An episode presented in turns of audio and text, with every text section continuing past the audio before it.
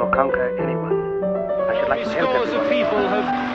Gentiles, black hairs, white. As this epidemic COVID started to spread, did you find yourself thinking that there were parallels with what you'd seen before? History is not the past. A podcast series brought to you by the Munich Documentation Center for the History of National Socialism in the framework of the exhibition Tell Me About Yesterday Tomorrow. Herzlich willkommen zur Podcast-Serie History is not the past. Diese Folge widmet sich der Solidarität und zivilgesellschaftlichen Bündnissen. Sie können einschließen, aber auch ausschließen. Der Lyriker Max Czolek liest einen Text zum Thema komplexe Intersektionalität, ein Begriff, den er in Erweiterung von Kimberly Cronshaws Konzept der Intersektionalität als Möglichkeit für die Verschränkungen von diskriminierenden Faktoren versteht. Es geht um das Ineinandergreifen unterschiedlicher Attribute und Zuschreibungen, die Gleichzeitigkeit von Privilegierung und Diskriminierung, die das Bewusstsein für Unrecht schärft und die Freiheit gibt, zu handeln. In einem zweiten Beitrag liest der Historiker Michael Brenner, der den Lehrstuhl für jüdische Geschichte und Kultur an der LMU München innehat, Auszüge aus seiner Rede anlässlich der Weiße Rose Gedächtnisvorlesung 2020, die jährlich an die Widerstandsgruppe erinnert. Im Fokus die Frage, wie die deutsch-jüdische Solidargemeinschaft in der Weimarer Republik aufbrechen konnte. Heute liegt alles klar auf der Hand, aber wovon gingen die Jüdinnen und Juden damals aus? Abschließend diskutieren Max Czolek und Michael Brenner mit Mirjam Sadow, der Direktorin des NS-Dokumentationszentrums in München, über Solidarität, Allianzen und Bündnisse. Die Debatte kreist dabei um die Stärkung einer vielfältigen, verschiedenartigen Gesellschaft. Und die Frage, wo steht Deutschland da gerade? Menschen nach ihren Zielen und nicht nach ihren Positionen einzuordnen. Ein Text von Max Czolek. Schnittmengen der Solidarität zu schaffen und produktiv zu nutzen.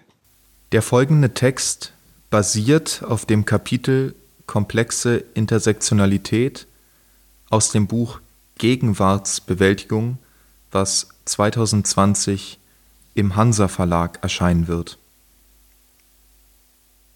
Es ist der erste Sonntag im April 2020. Die Tagesschau ist ein Katastrophenfilm, schrecklicher als der Tatort, der im Anschluss läuft.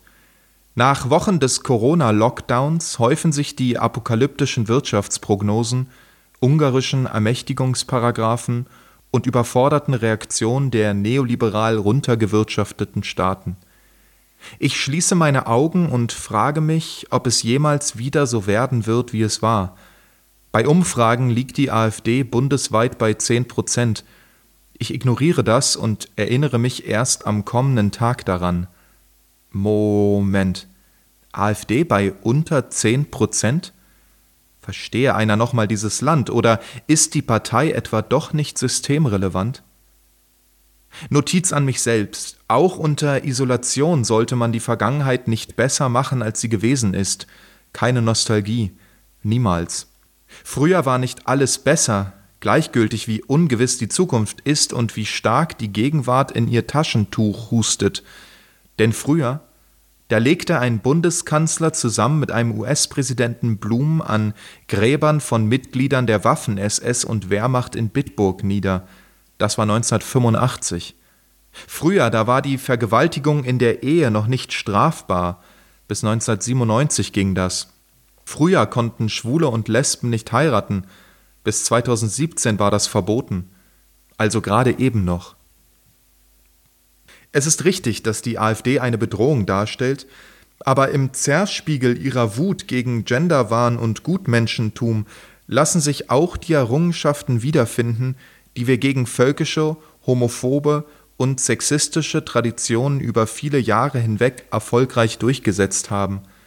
Das ist wichtig, denn es bedeutet, die Streiterinnen für die Gleichheit aller Menschen haben in den letzten Jahrzehnten nicht immer nur verloren.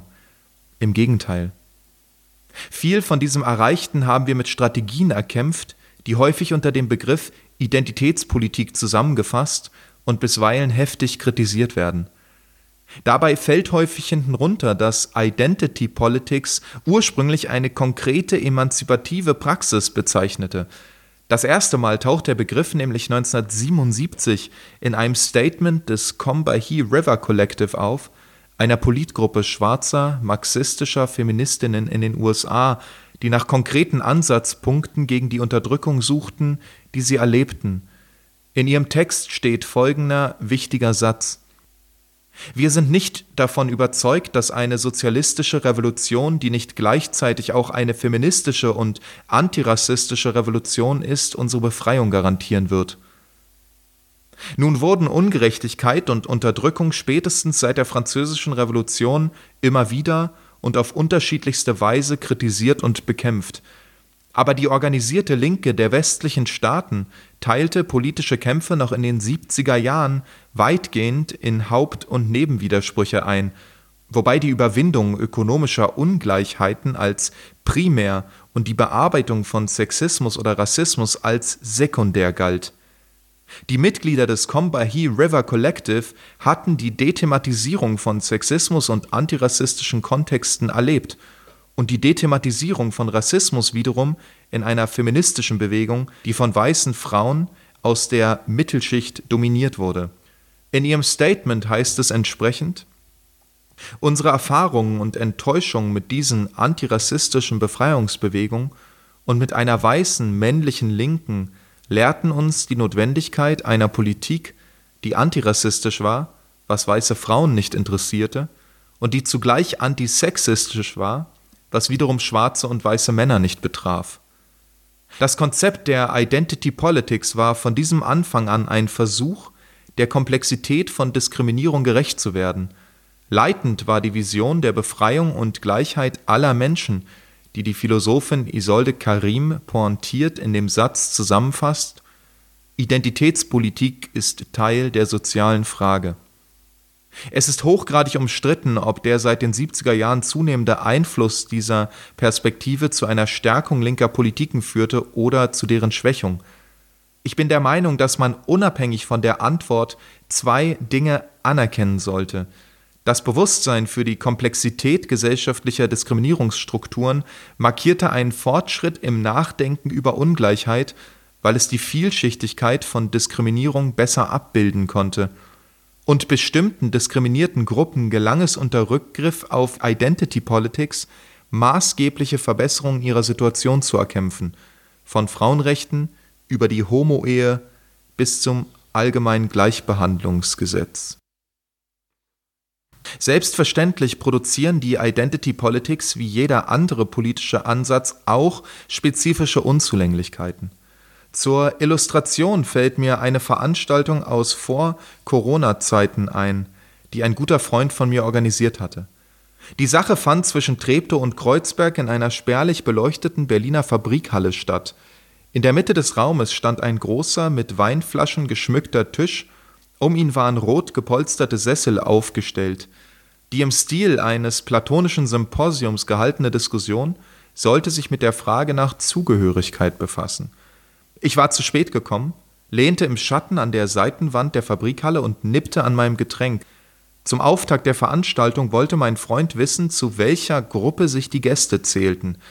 Alle antworteten reihum, und zwar mit Kategorien wie Queers, Juden und Jüdinnen, Unterschicht, Migrantinnen etc. Ich hörte zu und staunte, als sich am Ende alle einer diskriminierten Gruppe zugeordnet hatten. Nach Beendigung der Vorstellungsrunde hatte ich den Eindruck, dass wesentlich ungesagt geblieben war, denn die Zuordnung zu einer diskriminierten Gruppe war unter Auslassung jener Positionen erfolgt, bei denen die Teilnehmenden nicht diskriminiert waren und also über Privilegien und damit, und das ist entscheidend, über Handlungsmacht verfügten.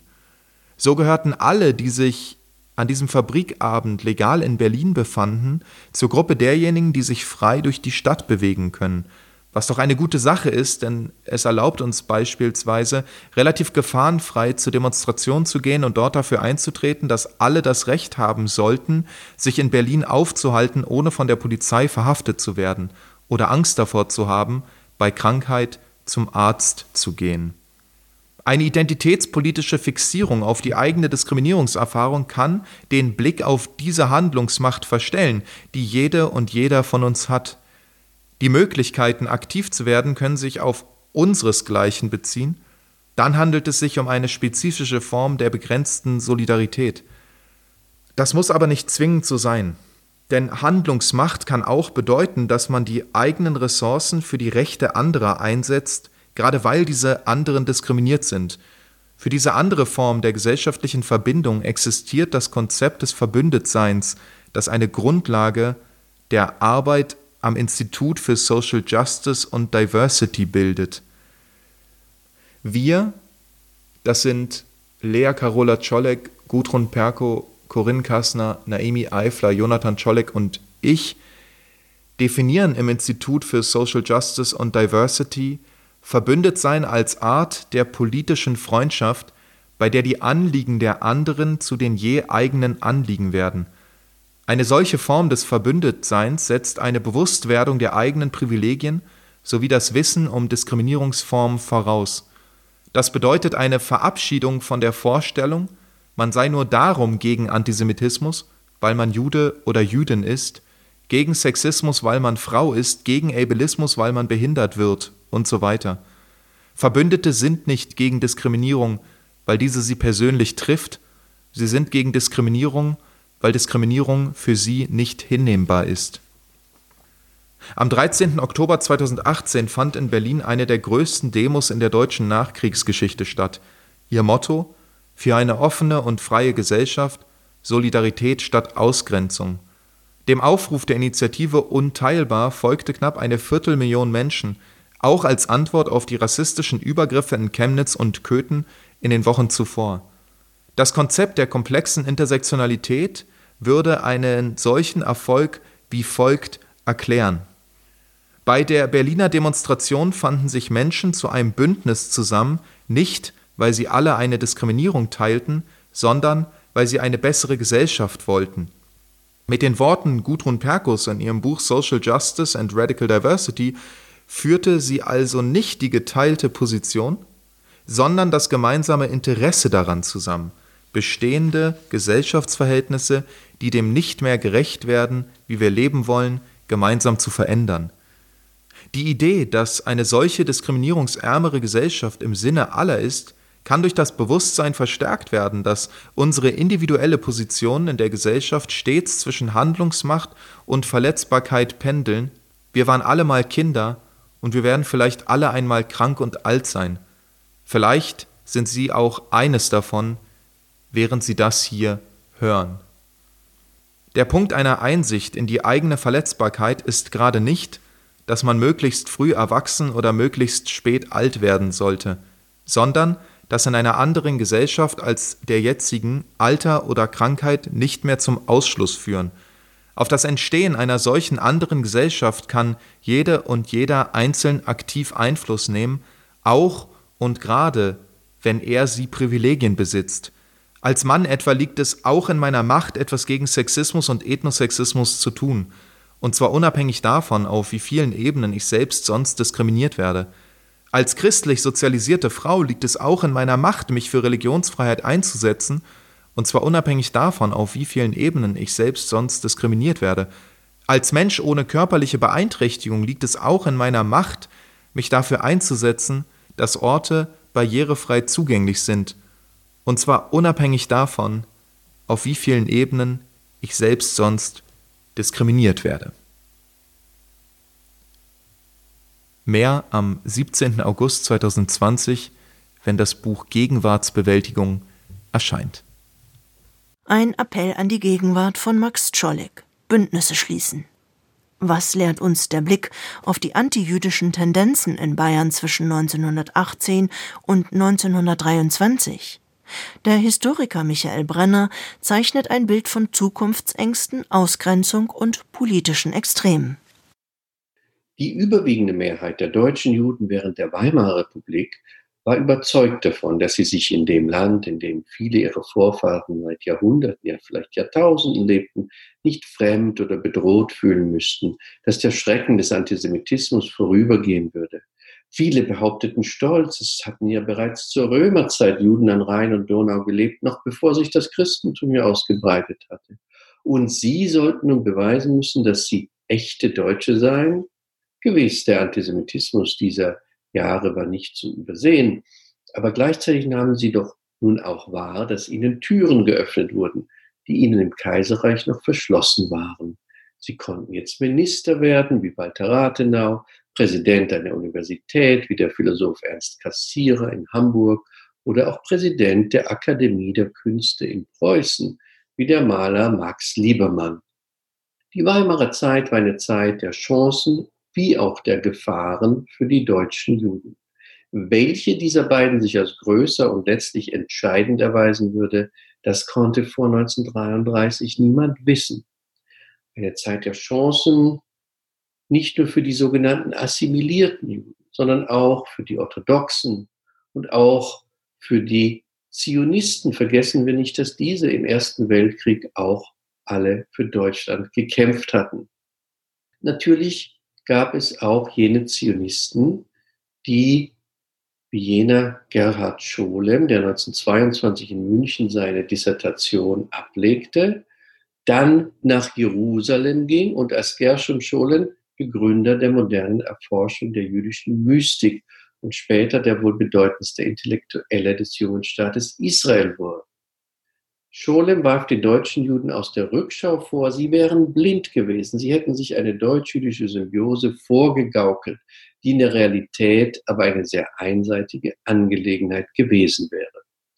Aus Jerusalem merkte Scholem später zur Blindheit speziell der Münchner Juden, die er während der frühen 20er Jahre als Student kennengelernt hatte, gegenüber dem Aufstieg des Nationalsozialismus folgendes. Natürlich hatte ich Gelegenheit, den aufkommenden Nationalsozialismus an der Universität von nahe kennenzulernen.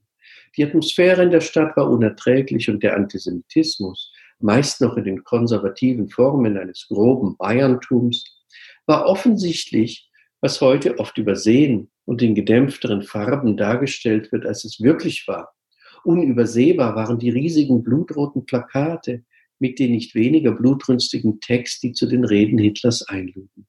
Aber es war doch erschreckend, die Blindheit der Juden, die von alledem nichts wissen und nicht sehen wollten, wahrzunehmen. Sie hielten das alles für eine vorübergehende Erscheinung. Das belastete meine Beziehung zu den Münchner Juden sehr, da sie außerordentlich kribbelig und böse wurden, wenn man die Rede darauf brachte. Scholem hatte in der Rückschau die Existenz seiner echten deutsch-jüdischen Gemeinschaft nicht nur abgelehnt, sondern sich auch über jene lächerlich gemacht, die eine solche einmal zu sehen geglaubt hätten. Dafür hat er als Zionist eine andere Gemeinschaft, eine Gemeinschaft aller Juden in Palästina gefordert und letztlich dementsprechend seinen Lebensplan eingerichtet. Für andere war selbst in ihren schlimmsten Versionen es nicht vorstellbar, dass die deutsch-jüdische Solidargemeinschaft einmal aufbrechen könnte. Bereits elf Jahre bevor Hitler an die Macht kam, hatte der Wiener Schriftsteller Hugo Bettauer seinen Roman von Übermorgen, Die Stadt ohne Juden, veröffentlicht. Daraus wurde wenig später ein erfolgreicher Stummfilm und 1925 ein Remake des Berliner Schriftstellers Arthur Landsberger, der wiederum die Schreckensvision eines, so sein Buchtitel, Berlin ohne Juden entwarf.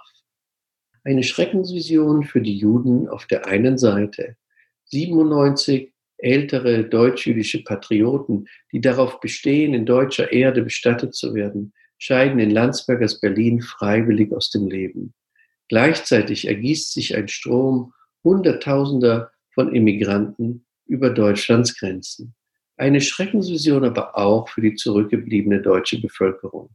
Während das kulturelle und wirtschaftliche Leben in anderen europäischen Zentren aufblüht, heißt es in, Berlin, in Berichten über die Reichshauptstadt, Berlin ist tot. Rechtsanwälte und Ärzte waren kaum noch aufzufinden, die Börse stand leer, Herr und Frau Adlon begrüßten persönlich jeden Hotelgast. Ganz ähnlich in Bettauers Wien, wo die bäuerliche Bevölkerung die Stadt erobert hat, Loden zur großen Mode werden, die Gäste sich im Hotel Imperial in der Badewanne ihre Jägerwäsche waschen und die Börse zusammenbricht. In den Schauspielhäusern wird ununterbrochen Ganghofer und Anzengruber gespielt so bei Bettauer. Dango von Anzengruber zu spielen, dies war so das Schlimmste, was die beiden Schriftsteller sich im Falle einer antisemitischen Herrschaft vorstellen konnten. Denn es verwundert kaum, in beiden Romanen gibt es letztlich ein Happy End. Die Not und Verzweiflung über den Verlust der jüdischen Bevölkerung ist in Wien wie auch in Berlin sehr bald so groß, dass man die Vertriebenen am Ende verzweifelt zurückruft. Dass wenige Jahre später Wien und Berlin in der Tat Städte ohne Juden werden sollten und dass diese nicht nur vertrieben, sondern erschossen, erschlagen und vergast werden sollten, konnten sich die Autoren dieser dystopischen Romane in ihrer ärgsten Schreckensvision beileibe nicht vorstellen. Dabei war dem Leben der Autoren der beiden Werke, die Wien und Berlin selbst nicht verließen, kein Happy End beschert. Bettauer wurde schon 1925 von einem Rechtsextremen in Wien ermordet und Landsberger setzte, so wie er es acht Jahre zuvor in seinem Roman geschildert hatte, noch 1933 seinem eigenen Leben ein Ende. Eine weitere fiktive Schreckensvorausschau veröffentlichte unter dem Pseudonym Kaspar Hauser der wohl scharfzüngigste politische Satiriker der Weimarer Republik, Kurt Tucholsky. In der linken Zeitschrift Die Weltbühne zwischen 1922 und 1930. Im letzten seiner 16 Aufsätze über den Herrn Wendriner der im gewissen Sinn auch das von den Antisemiten geprägte Abbild des gehetzten, egozentrischen, materialistischen deutschen Juden darstellte, erzählt Tucholsky im Jahre 1930, wie dieser seinen Frieden mit einer natürlich noch fiktiven Nazi-Diktatur machte.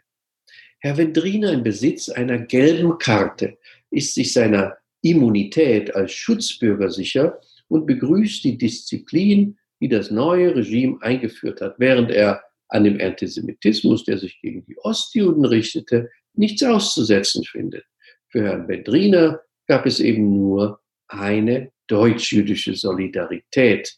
Für die deutschen Juden konnte er sich als schlimmste Verfolgungsmaßnahme die Einführung einer gelben Karte vorstellen, während der eigentliche Antisemitismus sich an den Juden osteuropäischer Herkunft austoben konnte. Auch in der Realität gab es durchaus einige, wenn auch nur wenige Vendriners unter den deutschen Juden, die laut darüber nachdachten, wie sie sich mit dem neuen Regime arrangieren könnten. So gründete etwa der junge Historiker Hans-Joachim Schöps im Februar 1933 den Verein Der Deutsche Vortrupp, Gefolgschaft deutscher Juden, der, Zitat, die Trennung von deutschen und undeutschen Juden sowie das Prinzip der autoritären Neugliederung der deutschen Judenheit vorsah, Marxisten und Zionisten sollten ihm zufolge aus der jüdischen Religionsgemeinschaft ausgeschlossen werden. Eine solch radikale Haltung blieb aber selbst unter den nationaldeutsch gesinnten Juden eher die Ausnahme. Wie reagierten nun die unterschiedlichen Richtungen im deutschen Judentum auf die Ernennung eines bekennenden Antisemiten zum Reichskanzler? Die führenden Zeitungen der deutschen Juden suchten dieser Zeit extremer Beunruhigung zunächst einmal ihre Leser zu beruhigen. Jede Gruppe tat dies auf ihre eigene Weise. In der liberalen Zeitung, äh, CV-Zeitung des Zentralvereins Deutscher Staatsbürger jüdischen Glaubens, wird etwa am 2. Februar 1933 vor allem genau dies gefordert. Zitat, auch in dieser Zeit werden die deutschen Juden ihre Ruhe nicht verlieren die ihnen das Bewusstsein untrennbarer Verbundenheit mit allem wirklich Deutschen gibt. Das wirklich Deutsche war nun also die Solidargemeinschaft. Und eine Woche später beruft man sich auf den Reichspräsidenten Hindenburg, der die Rechte der Juden gewiss garantieren werde. Auch im orthodoxen Lager hieß zunächst die Parole ruhig abwarten. So formulierte es die orthodoxe Zeitung Der Israelit drei Tage nach Hitlers Ernennung zum Kanzler. Hier ist es nun weniger der Reichspräsident als die katholische Zentrumspartei, auf die man als Verbündete setzt. Letztlich aber sieht man die Ereignisse als von Gott gegeben und als nur von Gott zu lösen an. Die in der jüdischen Tradition verankerte Verpflichtung, sich loyal gegenüber dem Staat zu erweisen, bestehe weiterhin. Die orthodoxen Rabbinerverbände Deutschlands veröffentlichten im April 1933 eine Erklärung, die besagt, Zitat, Wer an einen Sinn in der jüdischen Geschichte glaubt, kann in diesen schweren Prüfungen nicht einen Zufall erblicken. Nur eine höhere Fügung kann es gewesen sein, die in einer harten Sprache zu uns spricht, um durch Heldenmut in Leid und Kummer uns auf eine höhere Stufe sittlich-religiösen Menschentums emporzuheben. Diesen Fingerzug Gottes gelte es zu beachten. Denn die Antwort auf diese Prüfung bedeutet für die Mehrheit der deutschen Juden, den Weg zurück zur Religion zu finden. Und ganz konkret wieder den Schabbat zu heiligen und die Speisegesetze zu befolgen. Ein paar Wochen später geht der Israelit noch weiter und macht die Nichteinhaltung der jüdischen Religionsgesetze durch die Mehrheit der deutschen Juden für die derzeitige Notlage verantwortlich. Dadurch nämlich hätten die assimilierten deutschen Juden Gottes Zorn heraufbeschworen. Sie hätten sich sozusagen aus der jüdischen Solidargemeinschaft durch die Nichteinhaltung der Religionsgesetze gelöst. Die Zionisten wiederum sahen sich in ihrer grundsätzlichen Ablehnung der Möglichkeit der jüdischen Existenz in der Galut, also in der Diaspora, bestätigt. In der jüdischen Rundschau schreiben sie, die zionistische Erkenntnis, dass im Galut ein normales Leben nicht möglich ist, hat sich furchtbar bewahrheitet. Doch die Konsequenz der Zionisten lautete nicht unbedingt sofortige Auswanderung, sondern Stärkung des jüdischen Bewusstseins in der Diaspora. In der Tat ist eine Rückbesinnung aufs Judentum nun häufig zu beobachten. Symptomatisch dafür mag man es nennen, wie sich am 25. Juli 1933 der Komponist Arnold Schönberg, der 1898 in Wien zum Protestantismus konvertiert war, nun in Paris in eine liberale Synagoge begab und den Rabbiner Louis-Germain Lévy bat, wieder ins Judentum aufgenommen zu werden. Und als Zeugen hatte er übrigens Marc Chagall und David Marianow, den Schwiegersohn Albert Einsteins, mitgebracht. Einstein selbst war bereits am 28. März aus der Preußischen Akademie der Wissenschaft ausgetreten, woraufhin diese klarstellte, dass sie seinen Schritt nicht im geringsten bedauere. Und eine Woche später schrieb Einstein an die Bayerische Akademie der Wissenschaften, die deutschen Gelehrtengesellschaften haben, so viel mir bekannt ist, es schweigend hingenommen dass ein nicht unerheblicher Teil der deutschen Gelehrten und Studenten sowie der aufgrund einer akademischen Ausbildung Berufstätigen ihrer Arbeitsmöglichkeit und ihres Lebensunterhalts beraubt wird. Einer Gesellschaft, die, wenn auch unter äußerem Druck, eine solche Haltung einnimmt, möchte ich nicht angehören. Der Maler Max Liebermann wollte dieser Gemeinschaft ursprünglich noch angehören. Doch am 8. Juni 1933 schrieb er einen Brief an den hebräischen Dichter Chaim Mahman Bialik und den Tel Aviver Bürgermeister Meir Dizengoff wohl die Gefühle vieler deutscher Juden nieder. Wie ein furchtbarer Albdruck, so wie Liebermann, lastet die Aufhebung der Gleichberechtigung auf uns allen, besonders aber auf den Juden, die, wie ich, sich im Traume der Assimilation hingegeben hatten.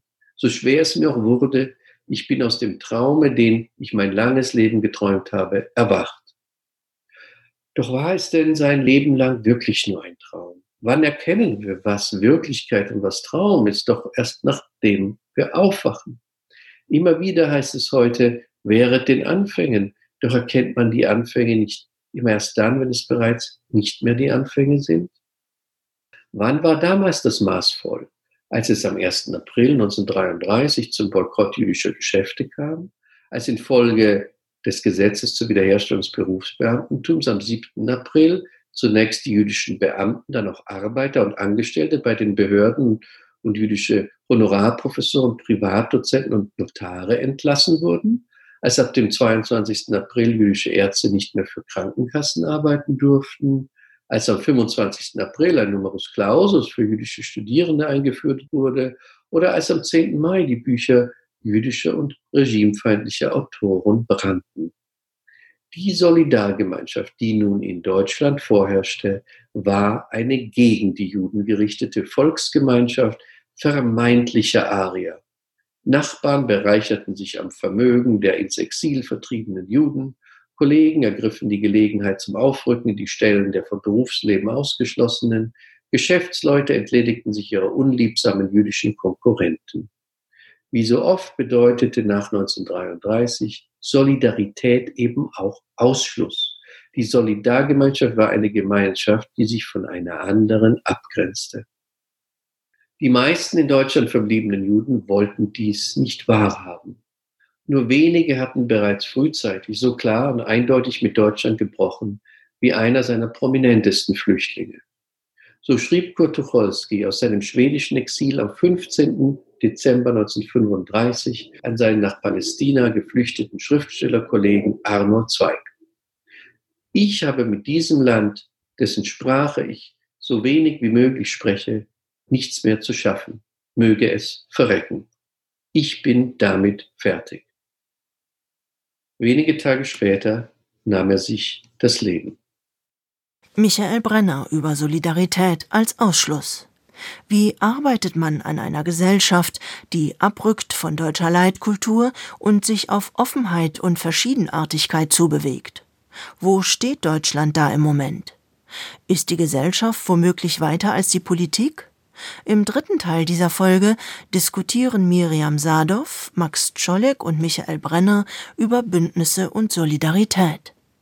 Mein Name ist Miriam Sadow und ich begrüße hier mit mir den Lyriker, Schriftsteller und Kurator Max Czolek, der jetzt gerade in Berlin ist, und Michael Brenner, Historiker und Professor für jüdische Geschichte und Israelstudien an der LMU München und der American University in Washington, D.C.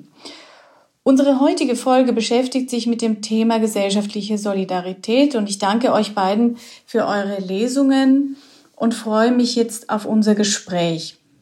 Max Czolek, in deinem neuen Buch Gegenwartsbewältigung, das im Sommer erscheinen wird, schreibst du zum Thema Nostalgie. Es darf, soll keine Nostalgie geben, weil früher eben doch nicht alles besser war. Du erinnerst an Bitburg 1985, als ein deutscher Kanzler Blumen auf dem Friedhof, sozusagen den Gräbern der Waffen-SS niedergelegt hatte. Ein Jahr später begann in Österreich die Waldheim-Debatte. Ende der 1990er Jahre folgte die Weiser-Bubis-Debatte. Es wurde seitdem vieles erreicht, vieles, das jetzt gerade wieder aufs Spiel gesetzt wird, das von Seiten der AfD in ihrer Kulturpolitik torpediert wird. Wir sprechen häufig und gerne über das Unerreichte, über die Problematiken, die wir nach wie vor haben. Aber es gibt ja doch auch einiges, das klappt hierzulande. Auch hinsichtlich Erinnerungskultur, hinsichtlich inklusiver Gesellschaft und gesellschaftlicher Solidarität. Können wir mit einer, ausnahmsweise mal mit einer positiven Bilanz beginnen? Ja, schön hier zu sein. Auch danke für die Einladung. Ich würde vielleicht noch mal ein wenig anders antworten und sagen, der Gedanke, keine Nostalgie aufkommen zu lassen, hat eher mit einer Situation zu tun, die ich seitdem die AfD in den Bundestag eingezogen ist, vermehrt auch in meiner Umgebung wahrnehme, dass man nämlich angesichts der AfD in so eine Art Angststarre verfällt und das Gefühl hat, oh Gott, die Dinge könnten schrecklich werden. Und das ist natürlich auch richtig, sie könnten schrecklich werden. Aber gleichzeitig wird selbst in einer Partei wie der AfD, die explizit mit einem völkischen Programm antritt, doch auch sichtbar, welche Dinge in den letzten 30 Jahren erreicht worden sind, was Minderheitenrechte, Antidiskriminierungsgesetzgebung, zivilgesellschaftliche Entwicklung und so weiter angeht. Und ich glaube, das ist Teil meiner Überlegung, nicht nur wie ein Kaninchen vor der Schlange zu sitzen, sondern selber ein wenig Schlange zu sein, also ein bisschen mehr zu überlegen, welche Dinge sind eigentlich da und welche werden von der AfD auch angegriffen, weil sie da sind.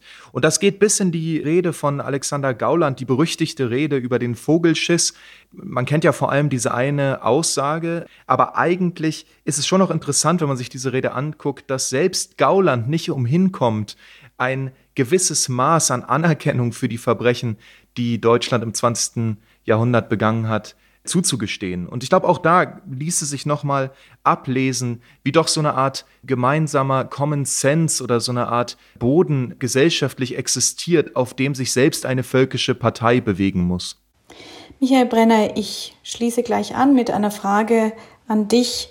Kannst du ebenfalls eine positive Bilanz ziehen über die vergangenen 20 bis 30 Jahre in Deutschland? Die du ja nicht nur miterlebt hast, sondern auch mitgestaltet hast.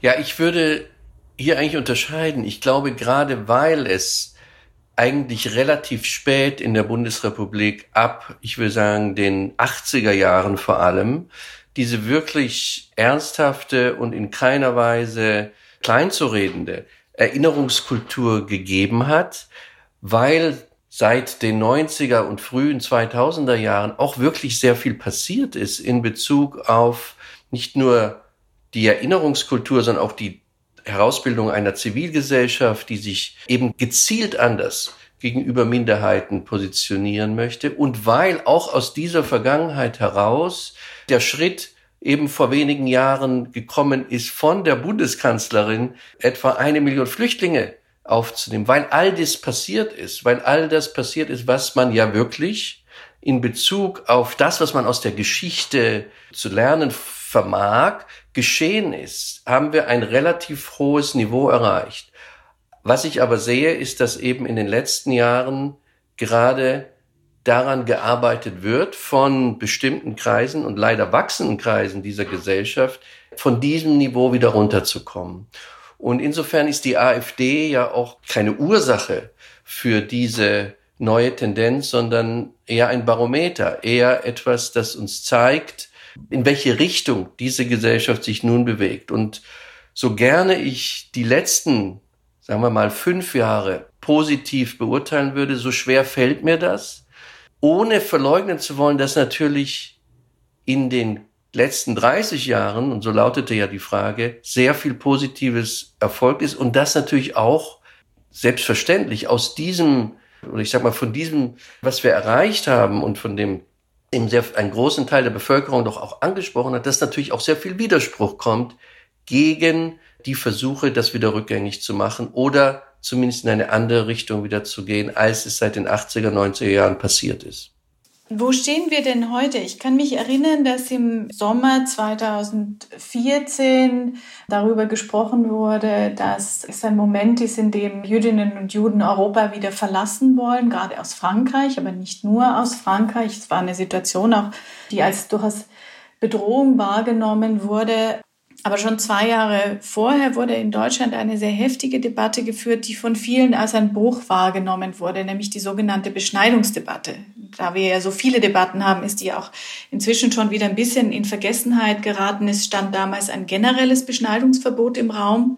Das bedeutet hätte, dass sowohl jüdische als muslimische Jungen nur mehr außerhalb ihres Heimatlandes hätten beschnitten werden können. Und es wurde damals von Seiten der deutschen Mehrheitsbevölkerung damit argumentiert, dass es sich doch gewissermaßen um eine vormoderne Praxis handle. Das ist eigentlich nicht das Judentum, mit dem man oder auch der Islam, mit dem man eine gemeinsame Zukunft oder gemeinsame Erfahrung teilt.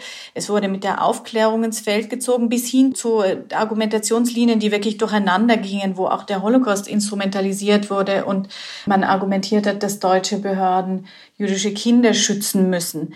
War diese Debatte ein großer Bruch, Michael? Ja, also ich erinnere mich schon, auch an dieser Debatte ja aktiv teilgenommen zu haben, unter anderem einer Fragestunde auch da im Bundestag gewesen sein und im Fernsehen. Und ich habe selten so einen Shitstorm an Antworten erlebt wie in dieser, gerade in dieser Frage. Und ich würde sagen, vieles davon war wirklich völliges, nicht nur Unverständnis, sondern nicht verstehen wollen, worum es eigentlich ging. Und man kann natürlich über diese Fragen auch sachlich diskutieren. Aber ich denke, das war schon, es war eine Gelegenheit, unter Berufung auf, wie du eben sagtest, auf die Aufklärung bestimmte, durchaus auch antisemitische Dinge loszuwerden.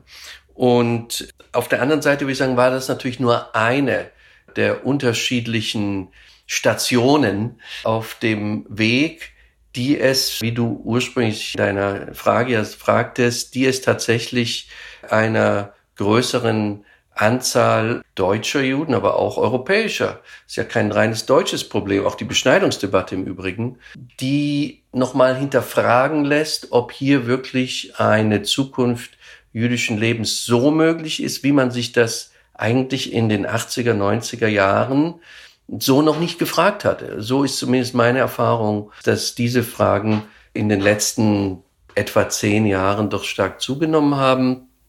Natürlich fragt man sich dann auch immer, wohin man denn dann gehen soll. Etwas beifügen, kann dem allen zustimmen, was Herr Michael gerade gesagt hat.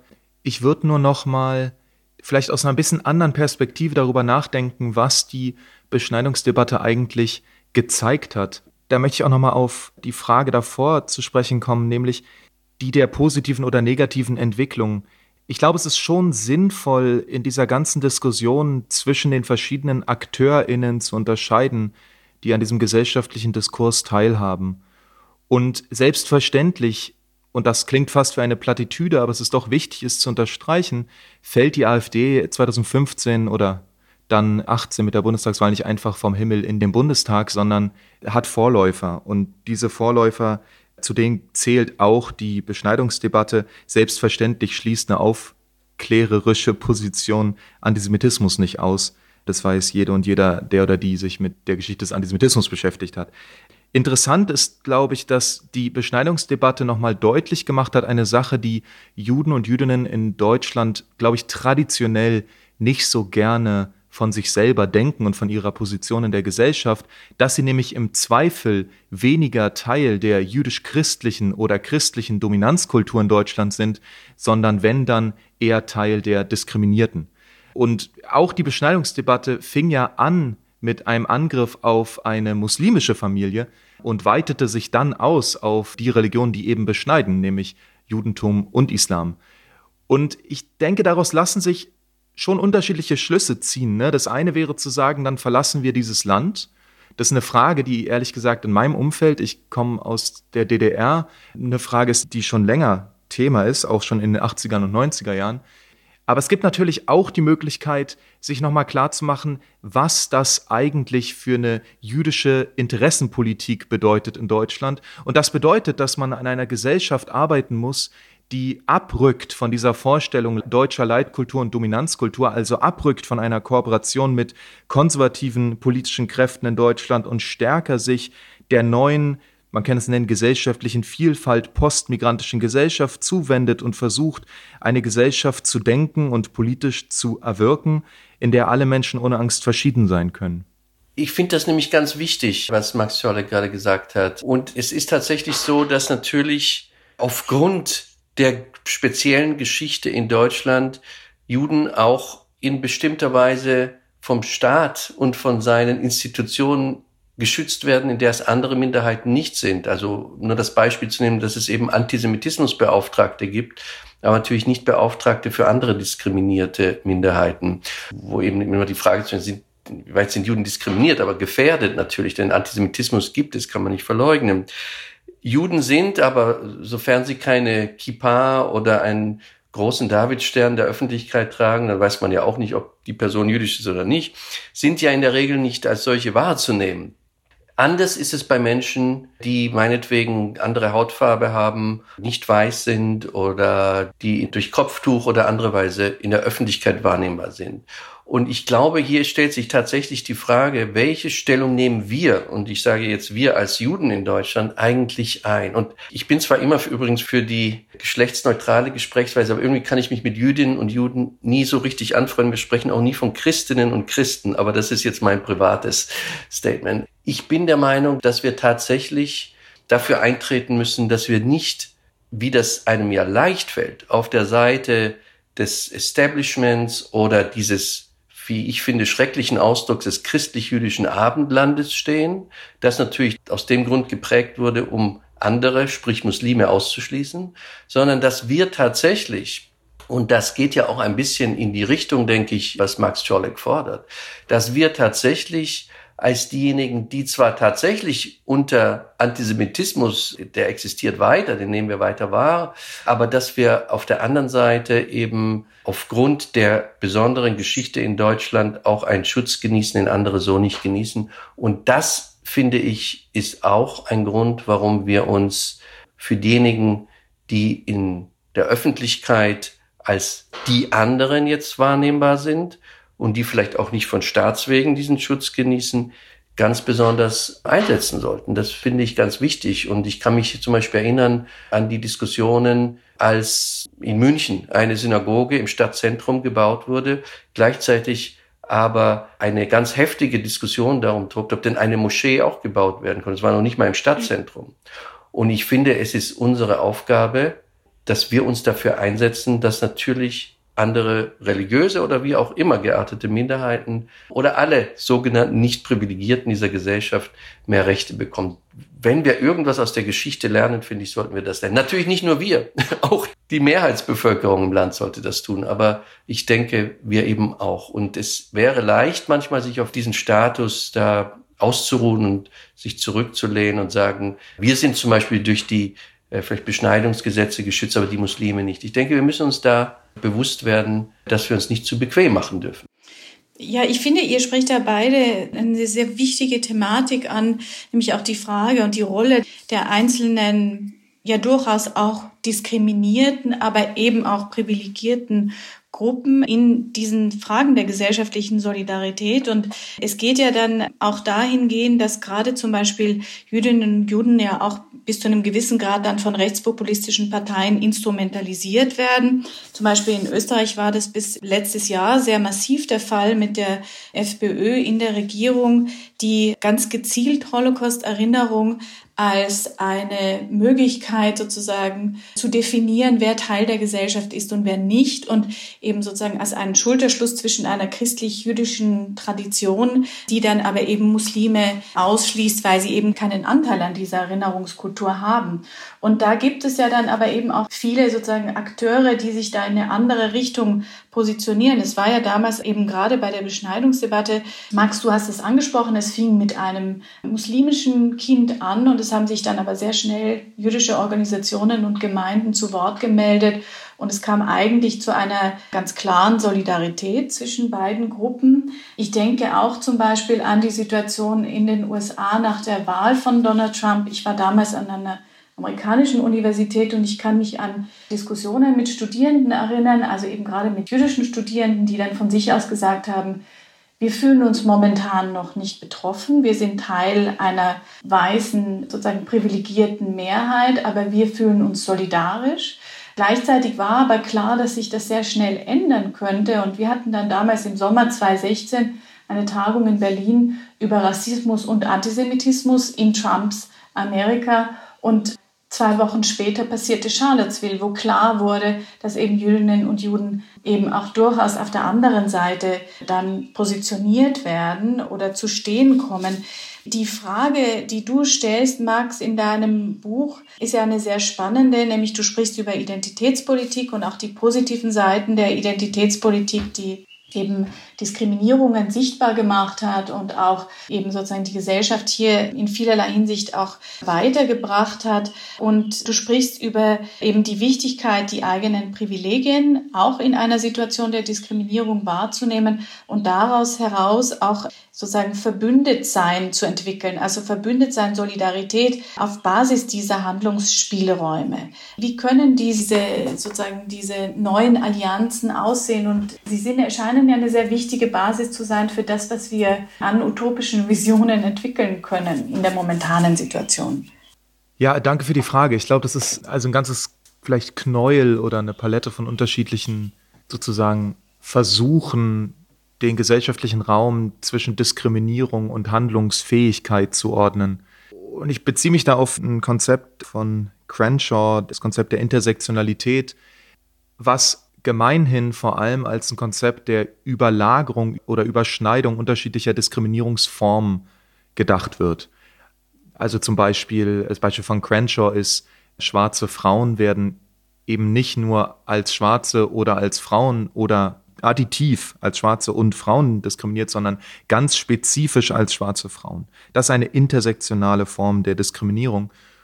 Und ich habe so ein bisschen den Eindruck, in einer Situation, wie sie sich jetzt gerade gegenwärtig auch in Deutschland darstellt, die ja eine ist, in der nicht nur Minderheiten oder diskriminierte Gruppen bedroht sind oder zusammenarbeiten, sondern eben auch jene Teile der Gesellschaft, die sich unter Umständen nicht zu der bedrohten Minderheit zählen, ist es vielleicht sinnvoll, dieses Intersektionalitätsmodell von der Diskriminierung aus zu erweitern auf all die Ebenen, auf denen wir auch nicht diskriminiert sind, weil uns diese Ebenen mit Handlungsmacht versorgen. Und diese Handlungsmacht scheint mir doch ein wichtiger Punkt zu sein, wenn wir versuchen zu konzeptionalisieren, warum ein Bündnis auch über Ressourcen verfügen kann, selbst wenn es vor allem diskriminierte Gruppen einschließt und diskriminierte Gruppen ja per Definition erstmal die mit weniger Macht ausgestatteten Gruppen sind. Das wäre erstmal ein Punkt, wo ich denke, da könnte man Identitätspolitik einfach aktualisieren oder weiterdenken und nochmal überlegen, auf welche Weise wird jetzt eigentlich eine Zusammenarbeit möglich oder denkbar. Und im Effekt hat es dann doch zur Folge, dass man nicht so stark mehr nur davon ausgeht, auf welcher Position wir uns befinden, und im Sinne der Intersektionalität befinden wir uns natürlich immer auf ganz vielen Positionen gleichzeitig, und zwar nicht nur zu einem bestimmten Zeitpunkt, sondern auch, weil wir mal Kinder waren und Kinder werden diskriminiert in dieser Gesellschaft und weil wir mal vielleicht alt werden oder krank, und auch das kann Diskriminierung bedeuten. Also auch ein zeitlicher Vektor, der uns mit privilegiert sein oder Diskriminierung zuweist erstmal.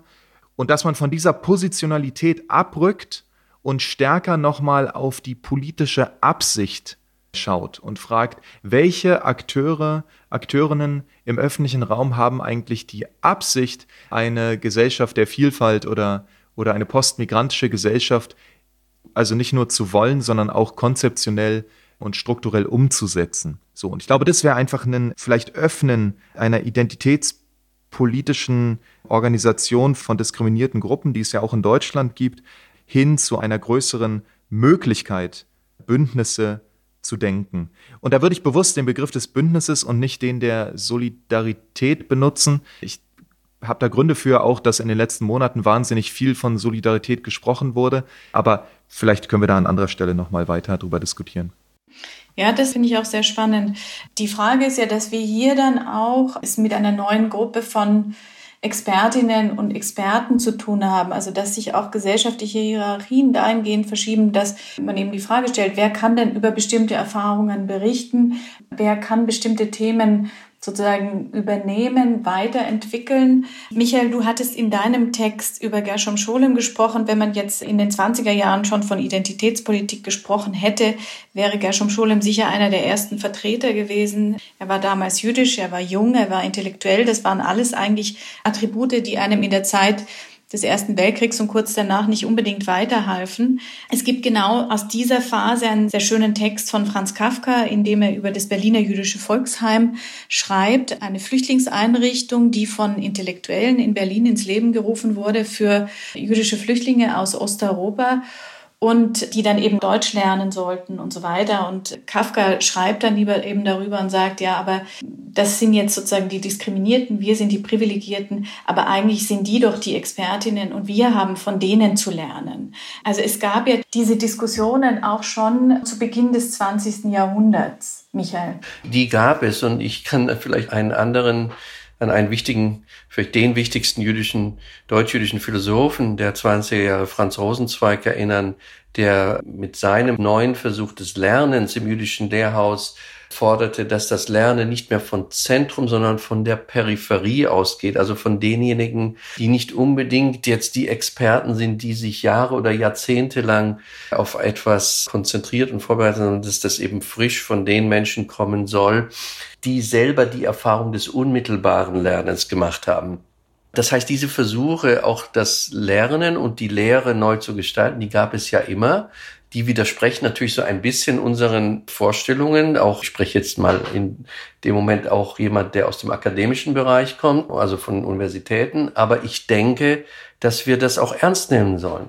Und vor allem denke ich, und darauf zielt ja vielleicht auch die Frage ab, dass wir uns ein bisschen befreien müssen von der Vorstellung, jetzt kommen, jetzt nehme ich das konkrete Beispiel, natürlich nicht das jüdische Volksheim Berlin, das waren damals osteuropäische Juden, die im Ersten und nach dem Ersten Weltkrieg kamen, aber sagen wir mal Migranten, die jetzt aus anderen Teilen der Welt nach Deutschland, Europa kommen.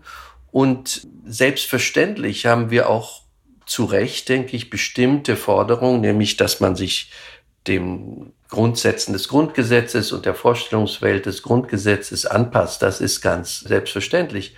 Aber ich glaube, oft geht diese Vorstellung ja noch weiter. Das heißt, dass diese Migrantinnen und Migranten nun von uns, den hier geborenen und aufgewachsenen, vor allem zu lernen haben und dass wir von ihnen nichts lernen können. Und das ist, glaube ich, ein Ansatz, den wir ändern müssen. Und das gibt natürlich auch viele gesellschaftliche Initiativen, die das auch schon versuchen, dass wir sagen, Mensch, wir können ja auch von denen so viel lernen. Da geht es nicht nur um Kochrezepte, da geht es natürlich um ganz praktische Dinge auch der Lebensgestaltung, die vielleicht gerade in einer Zeit wie dieser, die Pandemie und durch andere Dinge bedingt wahrscheinlich eine Umbruchssituation darstellt, die wir alle in unserer Lebzeit so noch nicht erlebt haben. Vielleicht können wir wirklich auch von Menschen aus anderen Kulturen viel mehr lernen, als wir das zunächst vermuten. Ja, da fallen mir noch zwei, drei Sachen ein, die mir wichtig sind, die ich gerne nochmal unterstreichen würde. Ich würde argumentieren, dass wir schon, wenn wir über sowas wie Identitätspolitik reden, de facto schon mit Konzepten operieren, die äh, nicht sozusagen von einer deutsch-deutschen Kultur entwickelt worden sind, sondern die ja einen ganz spezifischen Ort haben, den man sichtbar machen kann und vielleicht auch sollte, nämlich im Combahee River Collective in den späten 70er Jahren, was eine Gruppe von schwarzen, lesbischen und marxistischen Frauen war, die Erfahrung gemacht hatten, dass ihre marxistischen Kämpfe sozusagen nicht ernst genommen wurden von Seiten einer eher männlich dominierten Linken und dass ihre feministischen Kämpfe von einer eher weißen feministischen Bewegung nicht ernst genommen wurden und entsprechend das Modell der Identitätspolitik entwickelt haben. Auch wichtig, weil sie erst auf Grundlage ihrer Ausschlusserfahrung überhaupt zu so einem Modell wie Identitätspolitik kommen. Ich sage das, weil häufig in der Gegenwart behauptet wird, Identitätspolitik würde linke Politik im Sinne von Ökonomiekritik kaputt machen. Ich würde sagen, im Gegenteil. Das Gegenteil ist der Fall. Die Ökonomiekritik war nicht in der Lage, die Komplexität von Diskriminierung mitzudenken. Also das ist das eine. Ich glaube, wir arbeiten heute, wenn wir über Diskriminierungskritik sprechen und über sozusagen gesellschaftliche Modelle, um anders über Gesellschaft, inklusiver über Gesellschaft nachzudenken, schon mit Konzepten, die von diskriminierten Gruppen eingebracht werden. Aber auch wenn wir uns sowas angucken wie die Gegenwart der deutschen so Kulturproduktion oder so, dann ist doch Popkultur, Oper, klassische neue Musik bis Theater überhaupt nicht denkbar ohne diese ganzen Einflüsse und zwar von jüdischen Einflüssen bis zu Einflüssen von GastarbeiterInnen und ihren Kindern und Kindeskindern bis zu Afrodeutschen, bis zu, bis zur asiatischen Community und so weiter. Also ich glaube, dass wir tatsächlich, sobald wir mit einem anderen Denkmodell über Gesellschaft und ihre jeweiligen sagen wir Inspiration nachdenken. Also wenn wir nicht mehr sagen, es gibt das irgendwie deutsch-deutsche Zentrum und dann kommt es die Leute, die dazukommen, sondern sagen, die deutsche Gesellschaft ist heute schon ein Ergebnis einer radikal vielfältigen Bevölkerung, dann glaube ich, sehen wir auch besser, dass sich diese Frage eigentlich überhaupt nicht mehr real stellen lässt, ob das nun bereichernd ist oder nicht, weil die Gesellschaft de facto schon eine andere geworden ist. Das ist ja auch, wenn man sozusagen in die Geschichte blickt, es ist ja diese Homogenität, von der gesprochen wird, eben auch mit dieser politisch ganz bewusst instrumentalisierten Nostalgie. Diese Homogenität, die gab es ja nie so wirklich. Die gab es vielleicht manche Orten am Land, aber in Wirklichkeit war ja Europa ein Kontinent, der ja schon sehr, sehr lange immer in Bewegung war und wo sich eben sehr viel getan hat. Aber gleichzeitig ist es ja dann doch so, und das spürt man jetzt in Deutschland jetzt seit einigen Jahren oder vielleicht auch schon ein bisschen länger, wird wahrgenommen, Deutschland ist ein Einwanderungsland Gleichzeitig ist aber eben in vielen Bereichen im Bildungssektor oder auch bei den Museen haben wir das Gefühl, wir müssen eigentlich noch ganz viel aufholen und nachholen, weil diejenigen, die sammeln und Geschichten erzählen, sind im Prinzip eben diejenigen, die die Mehrheitsbevölkerung vertreten und die dann vielleicht auch gar nicht hellhörig genug sind für andere Geschichten. Es gab vor einigen Jahren an der Columbia University ein sehr schönes Forschungs- und Ausstellungsprojekt, das von einer Gruppe von Frauen ausging, die eben eine andere Art von inklusiven Archiven und Museen forderten. Also eine inklusive Erzählung der Geschichte unterschiedlicher Gruppen, aber manchmal eben auch sozusagen Gruppen, die im Prinzip ja Teil der Mehrheitsbevölkerung sind, aber deren Geschichte niemand erzählt. Also da ging es konkret in diesem Fall zum Beispiel um Familien, die in den USA über längere Jahre in Obdachlosigkeit gelebt haben und deren sozusagen die Artefakte, die Dinge, die deren Leben begleiteten, einfach auch mal zu sammeln und einem Archiv zuzufügen und darüber nachzudenken, was bedeutet denn eigentlich diese gesellschaftliche Vielfalt und wie können wir sie abbilden. Und da habe ich den Eindruck, dass uns häufig dann eben dann noch die Expertinnen und, und Akteure fehlen oder wir ja da vielleicht einfach zu zaghaft auch neue Bündnisse eingehen, die eigentlich jetzt nötig wären. Ich glaube, vielleicht ist es nicht hilfreich, immer nur auf die Ebene der sozusagen parteipolitischen oder Gesellschaft, also gesamtpolitischen Anerkennung zum Beispiel von Deutschland als Migrationsgesellschaft zu schauen.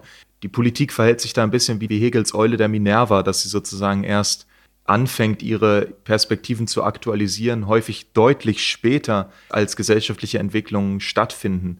Da ist, würde ich auch sagen, dass eine Geschichte von unten vielleicht oder ein stärkerer Blick auf das, was zivilgesellschaftlich schon heute alles stattfindet, in den Kunstbereichen stattfindet, sehr viel fruchtbarer und zu sehen, wo es in der Zukunft hingeht. Dementsprechend kann ich dieser Idee nur zustimmen und würde auch da nochmal auf das Thema vom Anfang dieses Gesprächs zu sprechen kommen und sagen, wir sind schon auch an einigen Stellen woanders. Also sozusagen, ich glaube, Teile der Gesellschaft leben schon in einer radikal vielfältigen Gegenwart und es gibt einen Teil der politischen Klasse, die weiterhin an so vertrauten, überlieferten Modellen wie Leitkultur oder Integration festhalten und damit eigentlich die Gesellschaft verfehlen, wie sie in der Gegenwart existiert. Michael Brenner, in deinem neuen Buch zur Geschichte der Bayerischen Revolution, um jetzt einen Sprung nochmal jetzt auch in die Geschichte zu machen, die Geschichte der Münchner Jüdinnen und Juden, beschäftigst du dich ja auch also mit diesem Auseinanderbrechen gesellschaftlicher Solidarität in München im Zuge rund um die Revolution.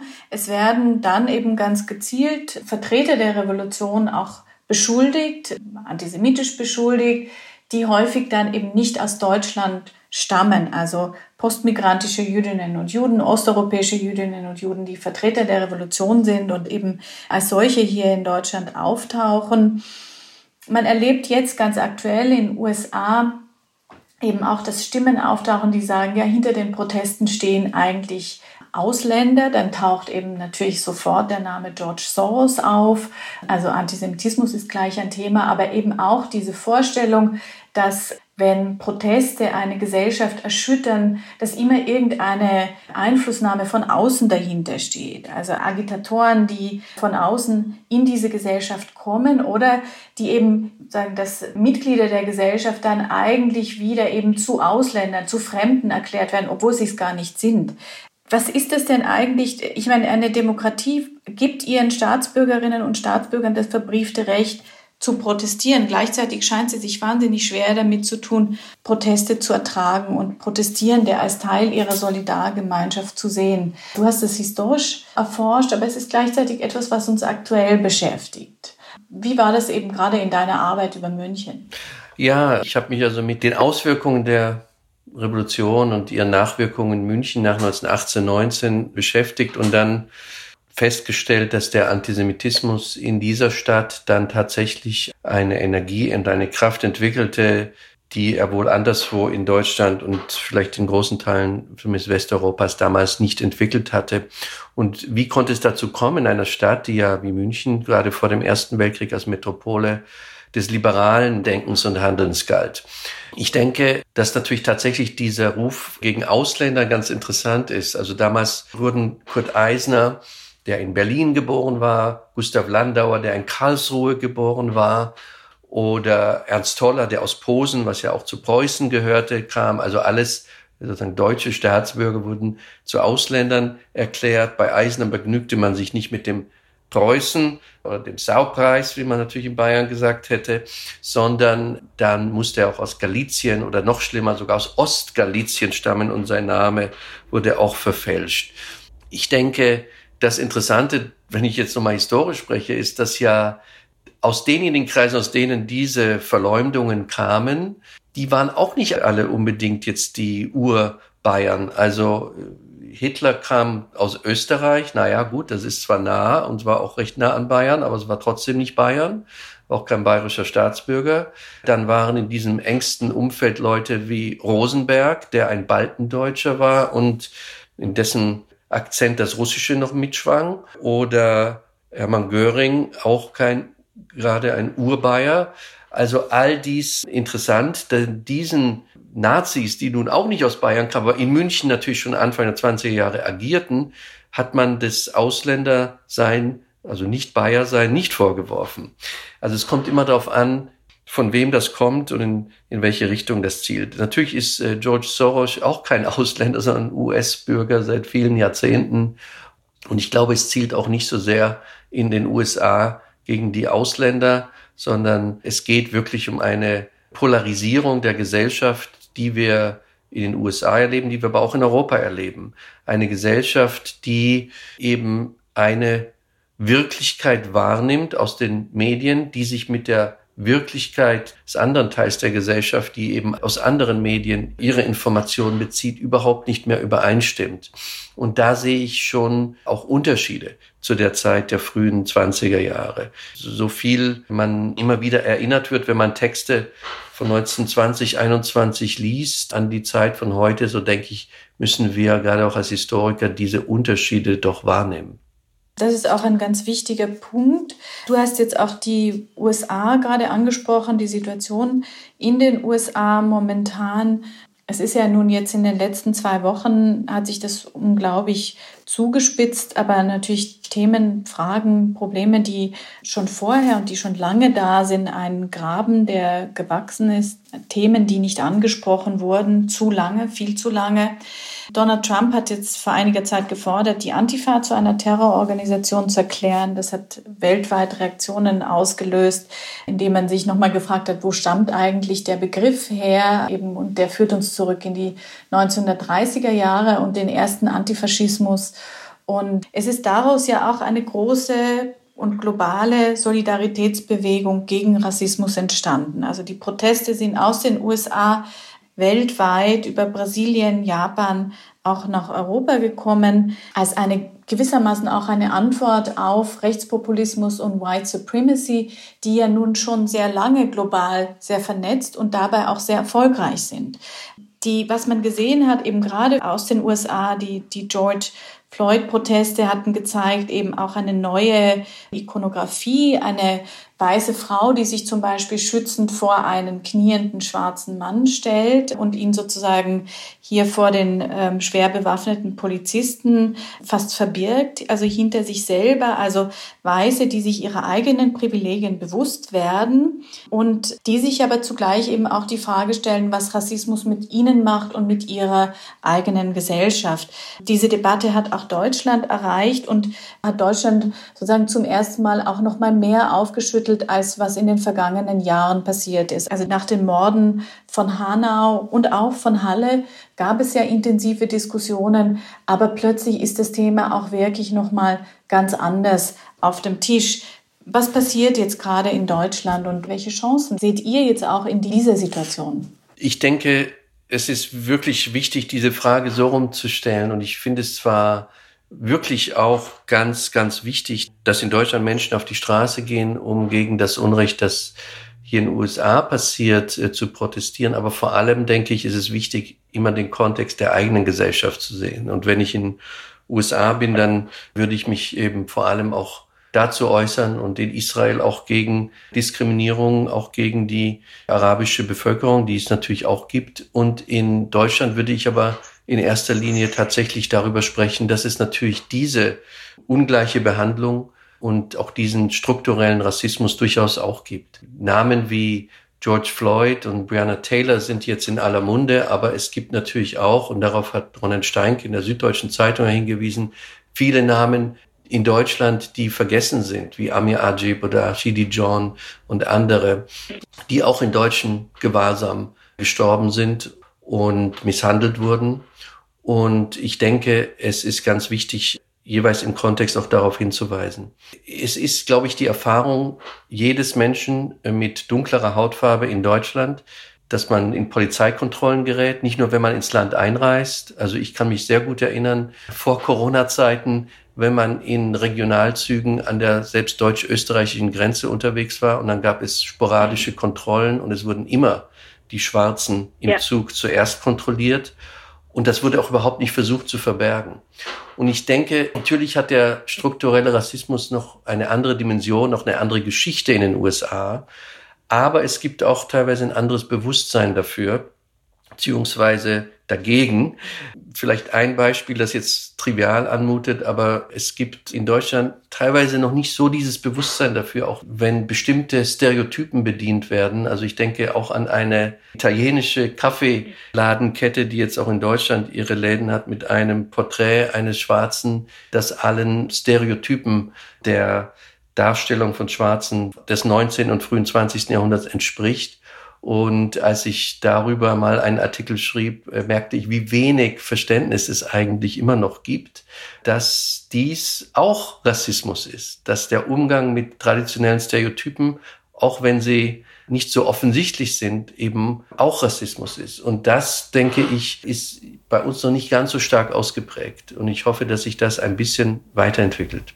Ja, ich kann Michael Brenner an all diesen Punkten eigentlich nur zustimmen. Ich finde insbesondere den Punkt, den jeweiligen Kontext nochmal genauer unter die Lupe zu nehmen, wichtig. Ich glaube, dass Deutschland da einfach eine sehr spezifische Konstellation abbildet. Und ich finde, das lässt sich auch an so, sagen wir mal, öffentlichen Erzählungen und die Art und Weise, wie die Geschichte der letzten Jahrzehnte öffentlich erinnert wird, ganz gut nachvollziehen. Dieses Jahr jährt sich die deutsche Wiedervereinigung zum 30. Mal und schon allein der Begriff Wiedervereinigung zeigt ja, wessen Perspektive hier formuliert wird, nämlich die zweier Länder und letztlich eines Volkes, was wiedervereinigt wird. Das wäre eine Unterstellung, wäre die Erinnerung nicht de facto so, dass der 3. Oktober als ein großer Freudentag begangen wird, an dem eigentlich, ähnlich vielleicht wie beim Lutherjahr, kaum ein Kratzer entsteht. Und wenn man jetzt mal gucken würde, was Minderheiten, afrodeutsche, jüdische, äh, migrantische äh, Minderheiten in Deutschland erlebt haben in den 90er Jahren, und zwar im Kielwasser eben jener Vereinigung zweier Länder, dann würde man zu einer ganz anderen Erzählung kommen. Und ich finde die Tatsache, dass diese Erzählung nicht eingelöst ist, dass der öffentliche Erinnerungskalender nach wie vor nur ganz bestimmte Geschichten erzählt und damit natürlich auch an ganz bestimmten Bedürfnissen ausgerichtet ist, Deutschland als eine Wiedergutwerdung zu erzählen, die quasi mit dem 3. Oktober 1990 dann vollendet ist. Da ist dann kein Platz für die Kontinuität von strukturellem Rassismus und auch kein Platz für die Kontinuität antisemitischer Gewalt. Ich glaube, da ließe sich tatsächlich und da müsste sich auch was verändern, und zwar spezifisch im Kontext einer deutschen Konstellation. Ich danke euch beiden sehr, sehr herzlich für dieses sehr schöne und ich glaube auch in vielen Dingen sehr positive Gespräch. Über vieles, das erreicht wurde, über Bündnisse, über Bündnisse, die bereits eingegangen wurden, über zukünftige Bündnisse und auch über die Verantwortung und die Notwendigkeit, dass wir uns hier immer weiter mit diesen Thematiken beschäftigen und immer neu darüber nachdenken und man nie an dem Punkt ist, wo man sagen kann, so jetzt wissen wir, wie es richtig gemacht wird, sondern sich die Konstellationen eigentlich immer wieder völlig neu zeigen und wir das eigentlich auch nur gemeinsam in unterschiedlichen sozusagen Bereichen zwischen Wissenschaft, Kultur, Kulturvermittlung, aber eben auch unterschiedlichen Gruppen der Bevölkerung tatsächlich machen können, um hier einen vielstimmigen Dialog und ein vielstimmiges Gespräch zu entwickeln. Vielen herzlichen Dank. Immer wieder neu nachdenken, den Wandel der Konstellationen im Blick behalten. Ein Ratschlag von Mirjam Sadov. Michael Brenner erinnert unterdessen daran, wie wichtig es ist, voneinander zu lernen, und Max Czolek plädiert für eine erweiterte Identitätspolitik im Dienst einer gerechten, verschiedenartigen Gesellschaft. History is not the past. A podcast series brought to you by the Munich Documentation Center for the History of National Socialism